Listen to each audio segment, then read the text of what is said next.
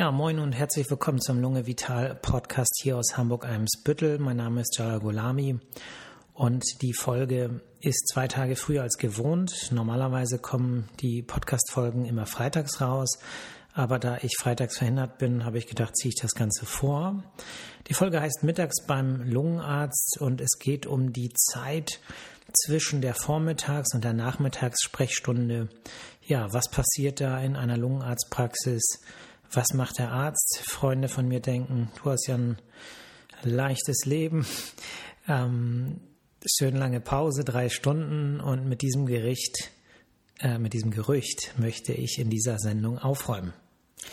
Ja, die Sprechzeiten fangen vormittags ja um acht an. Das bedeutet, ab acht wird die Tür der Praxis geöffnet. Patienten kommen rein. Patienten sind äh, vorterminiert. Wir können im Prinzip keine spontanen Patienten aufnehmen weil ähm, das vom Zeitplan sonst überhaupt nicht hinhauen würde. Äh, in Notfällen ist das natürlich was anderes. Ja, um 12 Uhr machen wir die Tür zu. Das bedeutet, dann kommt wirklich kein Patient mehr rein. Ähm, und wenn jemand klopft und klingelt, dann machen wir auch nicht auf, muss man sagen. Aber wir sind dann in der Regel noch nicht mit dem Programm durch. Das bedeutet, die Patientinnen und Patienten, die dann in der Praxis sind, es werden ja Termine vergeben bis 10 äh, vor 12, die sind äh, natürlich noch in der Behandlung, in der Diagnostik und ähm, ich selber bin dann auch noch mit Gesprächen, mit Patientengesprächen beschäftigt, meistens bis kurz vor 13 Uhr. So, das bedeutet, da ist dann schon mal eine Stunde ähm, rum. Ja, was mache ich dann? Ähm, Im Prinzip ist es so, dass ich während der Sprechzeit versuche, dafür zu sorgen, dass die Patientinnen und Patienten möglichst nicht lange warten. Es gibt natürlich Patienten, die sind ein bisschen zeitaufwendiger, entweder weil es einfach ernsthaftere Themen zu besprechen gibt, zum Beispiel wegen ja, schwerer Erkrankungen, ähm, wo es einen großen Aufklärungsbedarf gibt, wo es viele Nachfragen gibt und ähm, dann nehme ich mir natürlich die Zeit und versuche aber gleichzeitig dafür zu sorgen, dass die Patienten im Wartezimmer nicht zu lange warten. Ja, das klappt natürlich nicht immer äh, so gut, wie man es möchte. Es ist immer so ein gewisser Spagat. Aber um das Ganze nochmal so ein bisschen abzufedern, verzichte ich dann meistens darauf, wirklich alles in den Computer einzugeben. Das bedeutet, wenn ich mir die Untersuchungsergebnisse angucke während des Patientengespräches und mit dem Patienten spreche, dann müsste ich eigentlich im Anschluss das Ganze nochmal aufschreiben oder diktieren. Und das mache ich meistens nicht während der Gespräche, weil ich dann einfach schneller bin und die Patienten im Wartezimmer dann nicht so lange warten müssen. Das heißt, ich lasse die Befundung, das Schreiben der Befunde, äh, das lasse ich liegen und das mache ich dann in der Zeit zwischen 12 und 15 Uhr. Ja, was sind das für Befunde? Ähm, vor allem Lungenfunktionsuntersuchungsbefunde, die dann je nach Ausmaß der Einschränkungen auch ähm, länger, längere Diktate werden. Ja, es sind Röntgenbefunde. Die Röntgenbilder erkläre ich den Patienten. Ich zeige jedes Röntgenbild äh, immer am Computermonitor. Das bedeutet, jeder Patient, der hier geröntgt wird in der Praxis, bekommt sein Röntgenbild auch erklärt.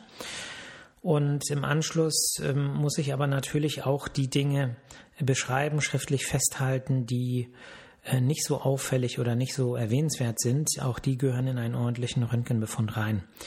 Ich äh, diktiere natürlich auch die äh, Blutgasanalysen. Na, viele unserer Patientinnen und Patienten bekommen äh, einen Pix ans Ohr, wo wir vorher das Ohr hyperemisieren. Das bedeutet, wir reiben eine Salbe ran, damit die möglichst gut durchblutet werden. Und ähm, dann pixen wir da rein und gucken uns das, äh, die Sauerstoffwerte und auch die Kohlendioxidwerte und den Blut-pH-Wert an. Das Ganze muss natürlich auch ähm, schriftlich beurteilt werden. Gut, ähm, dann muss ich natürlich auch noch was essen. Ja, ähm, gerade an den Nachmittagstagen ist natürlich ein ja gesättigter Arzt auch ein entspannterer Arzt, der besser zuhören kann, der vielleicht auch ähm, ja einfach fitter ist mental und äh, deswegen ist Essen wichtig. Äh, jetzt aufgrund der Corona-Zeit ist tatsächlich so, dass ich relativ häufig hier in der Praxis koche. Kochen ist äh, ja, jedenfalls mache ich mir was Warmes zu essen. Und ähm, wir haben hier nämlich eine Küche in der Praxis, also nicht in den Praxisräumen hier unten, aber wir haben einen äh, Sozialbereich und ähm, ja, da gibt's dann was lecker, leckeres zu essen. Ja, das war vor der Corona-Epidemie anders, muss ich zugeben. Da habe ich ziemlich häufig auswärts gegessen, ähm, was auch ganz schön ist, weil man mal eben runter kann äh, hier zum Nachbarn, zu Bauers zum Beispiel oder in die Kantine der Diakonieklinik. Ähm, und äh, ja, es gibt ein paar nette Läden hier in Eimsbüttel, wo man ja was Leckeres essen kann. Das mache ich jetzt weniger, einfach um mögliche Kontakte zu reduzieren und ja, irgendwie hat sich das jetzt so ein bisschen eingebürgert und schmeckt auch. Ja, dann geht es in der Regel ans Telefonieren. Ähm, es gibt verschiedene Telefonate. Äh, während der Sprechzeiten am Vormittag rufen viele Patientinnen und Patienten an und möchten äh, Rücksprache halten, haben Fragen. Und ähm, da ich ja in der Vormittagssprechstunde beschäftigt bin mit den aktuell vor mir sitzenden Patientinnen und Patienten, kann ich da nicht äh, sozusagen ans Telefon gehen. Und diese Patientinnen und Patienten landen dann auf einer sogenannten Telefonliste wo ich ähm, die täglich mir angucke, wo ich aber auch aufgrund der Menge und der begrenzten Zeit eine gewisse Priorisierung vornehmen muss. Und einige Patientinnen und Patienten, wo es erforderlich ist, werden dann persönlich von mir äh, zurückgerufen. Bei anderen mache ich dann Einträge und äh, durch meine medizinischen Fachangestellten wird dann die Frage quasi äh, beantwortet. Die Antwort kommt von mir, aber sie wird überbracht von meinen ähm, medizinischen Fachangestellten. Ähm, ja, es sind nicht nur Patiententelefonate, äh, sondern es sind auch Telefonate mit Kliniken, ne, denn viele unserer Patientinnen und Patienten müssen zur weiteren Klärung in eine Klinik. Und da gibt es verschiedene Kliniken mit äh, oder bei denen das hier vorgenommen wird. Es sind Kliniken mit pneumologischer Erfahrung. Hier im Bereich Hamburg ist es vor allem die, äh, das Asklepios Klinikum Harburg. Es ist aber auch das UKE oder das Klinikum Großhansdorf. Es gibt viele andere Kliniken. Die äh, Reihenfolge war jetzt Zufall. Ähm, aber letztlich ist es so, dass zum Beispiel, wenn jemand eine Auffälligkeit in der Lunge hat, die man mit den Untersuchungen der Praxis, Lungenfunktionstests, Blutuntersuchungen, Röntgenuntersuchungen, ähm, die man damit nicht klären kann, dann muss man Proben aus der Lunge nehmen. Und der erste Schritt dafür ist eine Bronchoskopie, eine Lungenspiegelung in der Klinik. Und äh, das sollte man dann in einer Klinik machen, die das häufig macht. Und das sind eben zum Beispiel die Kliniken, die ich jetzt gerade genannt habe. Und dafür müssen natürlich Termine organisiert werden. Und das mache ich dann selbst. Das heißt, ich rufe dort an und sage, da ist Patientin XY. Ähm, wann wäre der nächstverfügbare Termin? Und auch da gibt es eine Priorisierung. Das sind natürlich die dringenden Erkrankungen, wo rasches rasche Abklärung und auch Therapie erforderlich ist. Natürlich, äh, da mache ich es dann mit ein bisschen mehr Nachdruck, wenn ich weiß, das Ganze hat im Prinzip Zeit oder die Patienten möchten vielleicht das jetzt gar nicht klären, weil die vorher noch irgendwas anderes vorhaben, dann ähm, ist das natürlich hat das ein bisschen mehr Zeit und der Termin liegt ein bisschen weiter hinten. Was man nicht vergessen darf, ist, dass bei vielen dieser Abklärungen, gerade wenn die äh, Patientinnen und Patienten ins Krankenhaus müssen, dass das Ganze nicht in einem Tag zu machen ist. Das bedeutet, man bleibt dann eigentlich immer für ein paar ähm, Nächte auch in der Klinik. Ja, dann ist es meistens schon ja 20 vor drei, Viertel vor drei und ähm, dann ist es so, dass ich häufig noch äh, Teambesprechungen habe. Das sind keine formalen äh, Teambesprechungen, wo dann ein Gong äh, klingelt und wir dann alle im Kreis sitzen, sondern ähm, das sind Dinge, die wir dann im laufenden ja, das ergibt sich dann irgendwie so. Wir stehen dann alle beieinander und äh, sprechen dann über Dinge, ja, die wir vielleicht erlebt haben am Vormittag oder Dinge, die wir beachten müssen am Nachmittag. Und das Ganze ist ähm, aus meiner Sicht eine ähm, ja, ganz wichtige ähm, Verarbeitungsmethode, weil man sagen muss, dass, ähm, dass es natürlich auch Herausforderungen gibt hier im Praxisalltag.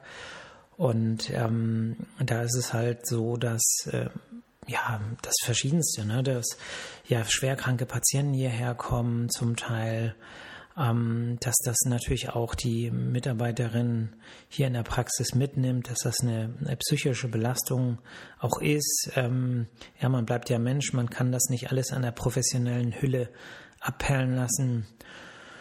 Ja, dann gibt es manchmal auch Situationen mit Patientinnen, die nicht so schön sind, ähm, wo Patienten und Pat oder Patientinnen ähm, ja unfreundlich sind und dann ihren ganzen Frust auch an, ähm, an meinen Mitarbeiterinnen ähm, rauslassen. Äh, interessanterweise sind diese Patientinnen und Patienten dann häufig zu mir im Sprechzimmer super nett und ich denke immer, hä, wenn die mir das erzählen, das ist ja kaum, äh, kann man sich gar nicht vorstellen. Ähm, das ist ja nicht schön. Und da muss man sagen, da stehe ich dann voll auch hinter meinem Team. Ne? Ich kenne meine Mitarbeiterin jetzt inzwischen wirklich gut und ähm, weiß dann natürlich auch, wie ich das eine oder andere zu verstehen habe. Und äh, was man immer wissen muss, wir sind hier eine Mannschaft und wir arbeiten Hand in Hand. Ja, und jeder, der hier äh, sich behandeln lässt, muss natürlich auch mit meinen Mitarbeiterinnen so respektvoll umgehen, wie äh, das, ähm, ja, wie mit mir und wie mit jedem anderen Menschen. Das ist einfach der Respekt vor einem anderen Menschen und dass dazu eben eine Portion Freundlichkeit gehören sollte. Ich denke, das sollte jeder wissen, dass natürlich, wenn es einem schlecht geht, ähm, man da ja nicht immer darauf achten kann, ist auch menschlich, aber dann sollte man eben auch sich entsprechend ähm, ja, dafür gerade stehen, sich vielleicht entschuldigen, wenn da so etwas in der Art vorkommen sollte. Ja, das ist dann auch ein Teil der Verarbeitung, die eben auch zwischen 12 und 15 Uhr bei uns in der Mannschaft abläuft. Gut, das waren ja Einblicke hier, man könnte sagen Lunge Vital intern. Ähm, ich weiß jetzt nicht, ob ihr sowas hören wollt oder ob ihr denkt, was soll der ganze Quatsch. Ähm, ich wollte hier was über Covid-19 hören. Ähm, ich würde mich über Feedback freuen. Es gibt natürlich noch vieles, was hier hinter den Kulissen abläuft, was ähm, interessant ist. Ähm, wenn ihr grundsätzlich auch Interesse an sowas habt, gebt mir ein Feedback, macht mal ein bisschen Werbung hier für den Podcast. Ich habe hier zwei ähm, Plakate in den, Sprech äh, in den Wartezimmern, ähm, sind jetzt nicht so professionell gemacht, aber erzählt ruhig weiter. Ähm, ich freue mich darüber. Gut, also passt auf euch auf, lasst es euch gut gehen, seid nicht zu streng zu euch selbst, bleibt in Bewegung und ja, die nächste Folge dann in der nächsten Woche, wahrscheinlich wieder am Freitag, aber das wird sich zeigen. Bis dahin, ciao.